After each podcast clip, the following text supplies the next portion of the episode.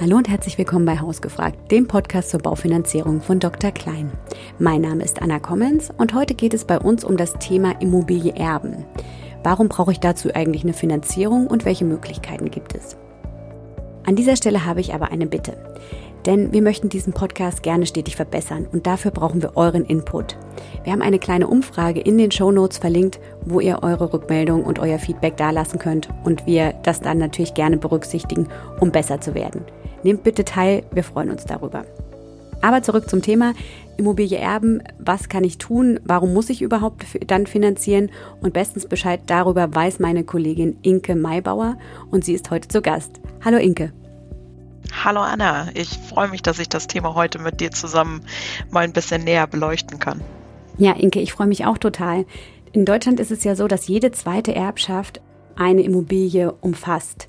Und warum eine Erbschaft ist natürlich, der, der Grund einer Erbschaft ist natürlich meistens kein schöner, aber die Erbschaft an sich ist ja was, wenn, was ich bekomme. Warum kann ich denn dann überhaupt Geld gebrauchen, wenn ich was erbe? Ja, gerade wenn Immobilien bei so einem Erbe im Spiel sind, da kann es diverse Themen geben, wo einfach finanzielle Themen auf einen als Erbe zukommen.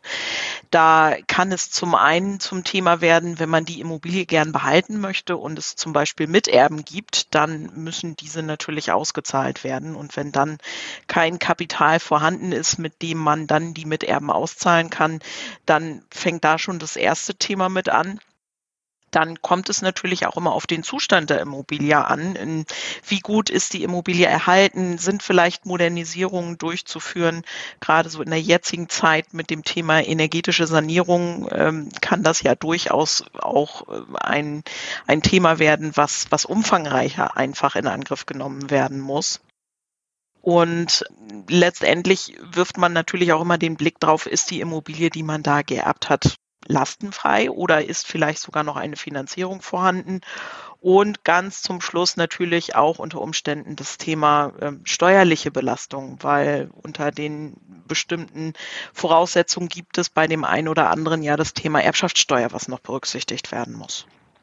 Da gibt es ja bestimmte Freibeträge, aber ähm, das kommt ja je nachdem darauf auch an, wie man in der Beziehung zu dem Verstorbenen oder der Verstorbenen stand. Ne? Und dann sind die unterschiedlich, diese Freibeträge, richtig? Genau, genau so ist es. Also als Kinder des, des Erblassers, sage ich jetzt mal so, sind die Freibeträge da am höchsten. Ähm, da hat man Freibeträge von bis zu 400.000 Euro, die man an, an Erbmasse quasi steuerfrei bekommen kann. Und ich sag mal, je weiter weg sich dann das Verwandtschaftsverhältnis befindet, desto geringer werden diese Freigrenzen da auch. Also dann sind es zum Beispiel 200 oder 100.000 Euro, das sind die nächsten Stufen. Oder wenn man gar nicht mit dem Erblasser verwandt ist, dann sind es sogar nur 20.000 Euro an, an Erbwert, die man bekommen kann, ohne das versteuern zu müssen. Da empfiehlt sich aber grundsätzlich immer, sich mal mit einem Steuerberater auch auseinanderzusetzen, weil ähm, letztendlich die, die Bewertung auch von Geerbtem ähm, ist da durchaus nochmal ein Thema, wo dann der Steuerberater einfach der richtige Ansprechpartner für ist. Jetzt hast du vier mögliche Kostenpunkte angesprochen. Die Auszahlung an Geschwister, Steuern, eine Restschuld auf der Immobilie oder eben so Modernisierung und Sanierung. Und wenn wir uns jetzt mal den ersten ähm, Fall anschauen, das heißt ja, ähm, ich erbe oder die Erbgemeinschaft mit einer aus, bestehend aus mehreren Geschwistern vielleicht, erbt eine Immobilie und die hat einen gewissen Wert. Und das heißt, ich wenn ich jetzt äh, mich dafür entschieden habe, dann oder in der Familie sich dann auch die Geschwister entschieden haben, der eine soll die Immobilie behalten, das möchte der auch, dann ist es ja so, dass ähm, dieser Wert der Immobilie irgendwie da ist oder geschätzt wird oder wie auch immer. Und dann wird das, wenn es zwei Geschwister sind, wahrscheinlich geteilt und dann muss man den anderen Betrag auszahlen, ne? Genau, so ist es, richtig.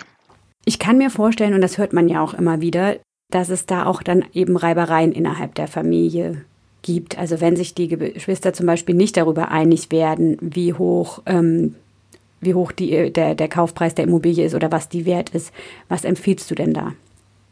Also es empfiehlt sich in solchen Themen immer einen unabhängigen Gutachter mit dazu zu ziehen, der auch in der Familie am besten nicht bekannt ist, weil Das größte Vertrauensverhältnis erreicht man natürlich, wenn es eine ganz neutrale Person ist, die sich professionell mit dem Thema Immobilienbewertung auseinandersetzt und dann nach klaren Richtlinien einfach den aktuellen Marktwert so einer Immobilie auch bestimmen kann, dann gibt es ja eigentlich gar keine Diskussionspunkte mehr und keine Interessenkonflikte, die dahinter stehen sollten, zumindest was den Wert der Immobilie angeht.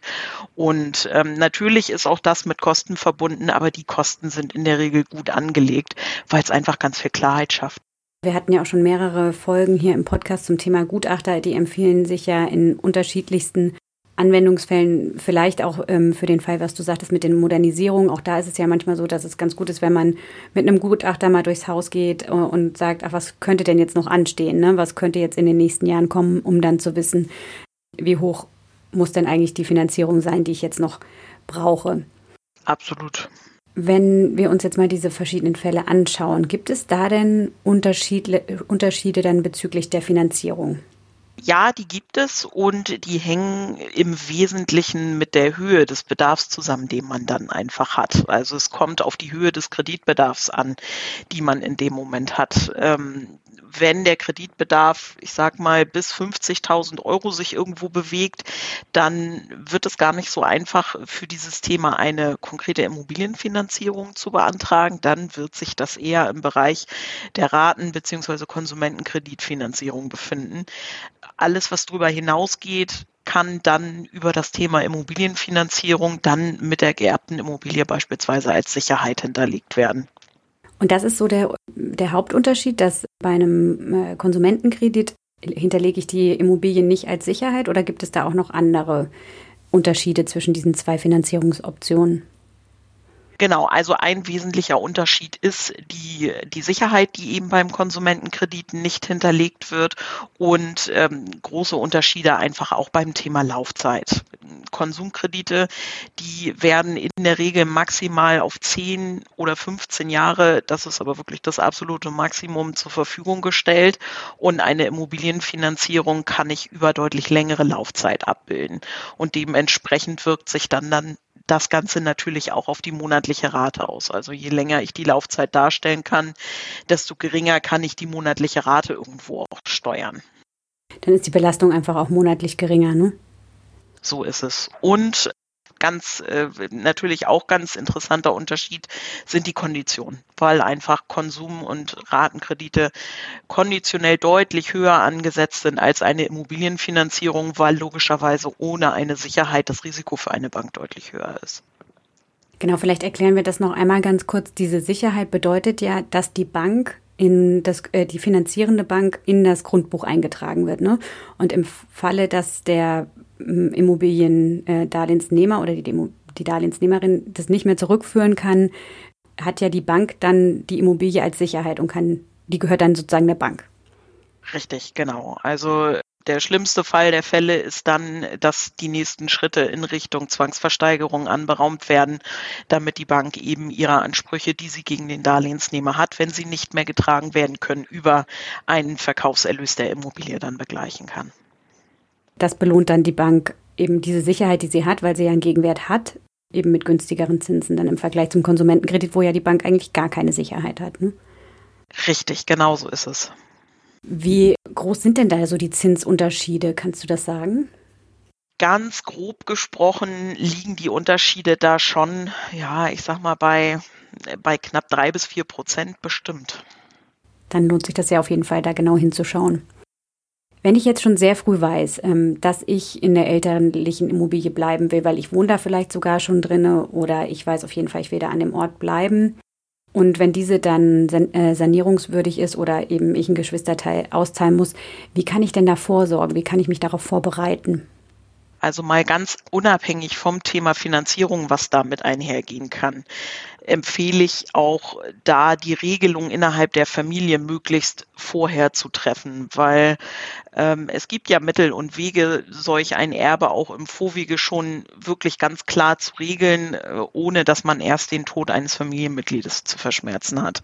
Und ähm, ja, das als ersten Schritt äh, ist somit das Beste, was man tun kann weiterhin ist zu empfehlen, wenn man einfach diese, diese finanziellen Themen kennt, die auf einen zukommen, die natürlich manchmal auch nur bedingt in der Höhe schon absehbar sind, aber zumindest grob ja abschätzbar sind, kann man sich gut auf das Thema vorbereiten, über das Thema Bausparen zum Beispiel. Weil über das Thema Bausparen sich einfach Kreditkonditionen schon frühzeitig einfach sichern lassen und man damit ja zumindest für einen bestimmten Betrag Zinsänderungsrisiko am Markt ein Stück weit aushebeln kann, weil man sich eben über so einen Bausparvertrag diese Kreditkonditionen sichern kann und die sich auch mit Veränderungen am Zinsmarkt dann nicht verändern. Und das liegt daran, dass man sich zu dem Zeitpunkt, wo man sich für den Bausparer entscheidet, dieses Zinsniveau, was, was es derzeit dann gibt, in dem Moment, wo man unterschreibt, das sichert man sich für die Zukunft. Ne? Richtig, genau so ist es, weil die Darlehenskonditionen immer Bestandteil eines Bauspartarifes sind und den Bauspartarif, für den entscheidet man sich zum Zeitpunkt des Abschlusses des Sparvertrages. Und daher spielt es auch überhaupt keine Rolle, zu welchem Zeitpunkt man dann das Bauspardarlehen später in Anspruch nehmen möchte, ob es nun auf Sicht in 15, 15 oder 20 Jahren ist. Über den Tarif hat man sich Kreditkonditionen gesichert. Und das Schöne gerade zum jetzigen Zeitpunkt ist einfach, dass wir bei fast allen Bausparkassen in der Tarifwelt noch in der alten Zinswelt unterwegs sind. Das bedeutet, dass wir da momentan noch wirklich gute Möglichkeiten haben, günstige Darlehenskonditionen zu sichern für die Zukunft.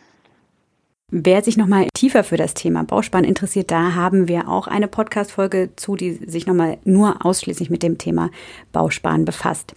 Inke, ich habe jetzt verstanden, man sollte auf jeden Fall offen und ehrlich in der Familie kommunizieren und im besten Falle das ganze Thema vorher klar regeln, denn wenn man den Tod eines Menschen zu verschmerzen hat, ist es dann nicht so schön, auch über Geld zu streiten. Also wenn man das vorher geklärt hat, habe ich verstanden, ist das auf jeden Fall sinnvoller. Wenn man es nicht konnte, dann in der Familie gucken und es gibt Reibereien, dann auf jeden Fall einen Gutachter hinzuziehen, weil es sich dann einfacher verargumentieren lässt in der Familie, was ist nun wirklich der echte Wert der Immobilie. Und du hast gesagt, es gibt zwei verschiedene Möglichkeiten der Finanzierung, nämlich einen Konsumentenkredit oder eine Baufinanzierung. Je nach Laufzeit und Höhe eignet sich das ein oder andere. Und man braucht eben überhaupt Geld im, äh, eventuell, wenn man eine Immobilie erbt, weil die Immobilie noch belastet ist, weil man die Geschwister auszahlen muss, weil es steuerliche, weil man die Erbschaftssteuer, diese Freibeträge überschreitet oder weil noch Modernisierungen anstehen. Habe ich noch was vergessen, was wir unbedingt noch mit unseren Hörerinnen und Hörern teilen wollen können? immer wieder der Ratschlag, sich ähm, Profis mit dazu zu holen, äh, in welchen Bereichen auch immer. Das heißt, wir haben ja schon darüber gesprochen, den Gutachter mit hinzuzuziehen, um einen eventuellen Immobilienwert zu bestimmen. Dann natürlich, ähm, jetzt mache ich ein bisschen Werbung für uns, das Thema Finanzierung einfach auch gemeinsam mit einem Profi anzugehen, um ähm, da einfach auch keine Überraschungen zu, über, äh, zu erleben, äh, gerade wenn man mit dem Thema einfach vorher noch nicht in Berührung gekommen ist. Aber ganz genauso im Zweifel auch der rechtliche Beistand oder der steuerliche Beistand, um eben Team, wenn man das Ganze vorher angeht, zum Beispiel auch vorzeitig rechtlich für alle Beteiligten sich erklären zu können und ähm, auch von steuerlicher Seite eben da die Profis einmal anzuhören, wie es dann in der Zukunft aussehen würde. Ganz lieben Dank auch für die Ergänzung und überhaupt, dass du heute zu Gast warst hier. Vielen, vielen Dank. Sehr, sehr gerne. Wir hoffen, wir konnten euch einen guten Einblick in das Thema geben. Wenn ihr noch Fragen habt, schreibt gerne an hausgefragt.derklein.de. Und auch an dieser Stelle noch einmal die Bitte, bitte nehmt an unserer Umfrage teil, denn wir möchten wirklich gerne besser werden und das funktioniert nur gemeinsam mit euch. Herzlichen Dank schon einmal und bis zum nächsten Mal.